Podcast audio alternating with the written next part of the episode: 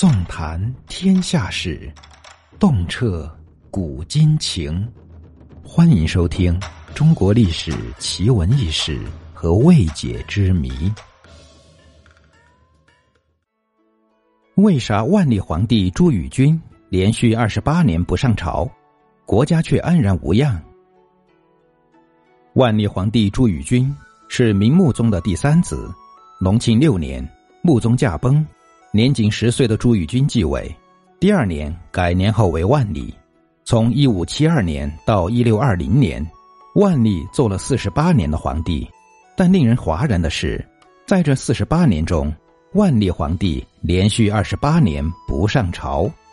于是有人说，万历皇帝朱翊钧是历史上最懒惰的皇帝，二十八年不理政事。其实不是这样的。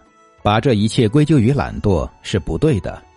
如果万历帝是因为懒而荒于国事，那他在位前期种种励精图治、亲力亲为的现象又作何解释呢？万历皇帝一生中有三个得力的助手，他们是皇太后、冯保和张居正。皇太后有着仁慈宽厚的母爱，万历皇帝对她十分的尊重。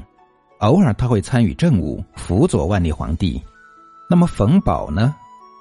万历叫他大宝，是万历皇帝的得力助手，也是他从小到大的一个伴侣。冯保大多时候担任的是管理监督皇帝生活上事务的一个角色。比如小皇帝表现不好的时候，他会上报给皇太后。对万历影响最大的是张居正，作为万历皇帝的第一个严师，张居正做到了极致。在万历皇帝即位以后，政治上的事多半由张居正和他一起来处理。正是这种和谐的君臣关系，由此带来了十年社会稳定、经济繁荣的万历中兴。万历对张居正形成了极大的依赖感，以至于张居正死后，他无所适从，开始了代政。这是一个原因，但不是最主要的。万历揽政二十八年。最大的原因是他对文官集团的彻底失望，因为失望才奋力抵抗和排斥。明代的文官大都以谋私利为己任，大多数文官的态度是，只要在大是大非上站对位置，平时收一些小恩小惠无伤大雅。关键是文官集团权力很大，国本之争是压垮骆驼的最后一根稻草。从这以后，万历再也不与文官集团共事。那么。为何这近三十年间依然社会稳定，内战外战全胜？与其说是代政，不如说是躲避文官。不上朝是为了眼不见心不烦，但并不代表不理政事。相反的，这反而在一定程度上提高了行政效率。万历皇帝可以更加专心的处理国事，这就是为什么万历后期还有万历三大征这样的功绩：内有平定蒙古人叛乱的宁夏之役。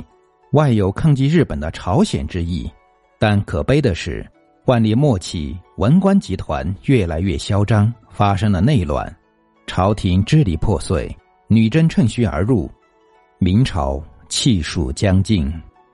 所以，这就是为什么大多数人都在说万历皇帝是千古罪人时，也有人说万历皇帝是千古一帝。他才华横溢，精明武断，却有着常人不能理解的痛苦。只能留给世人一个苍凉的背影。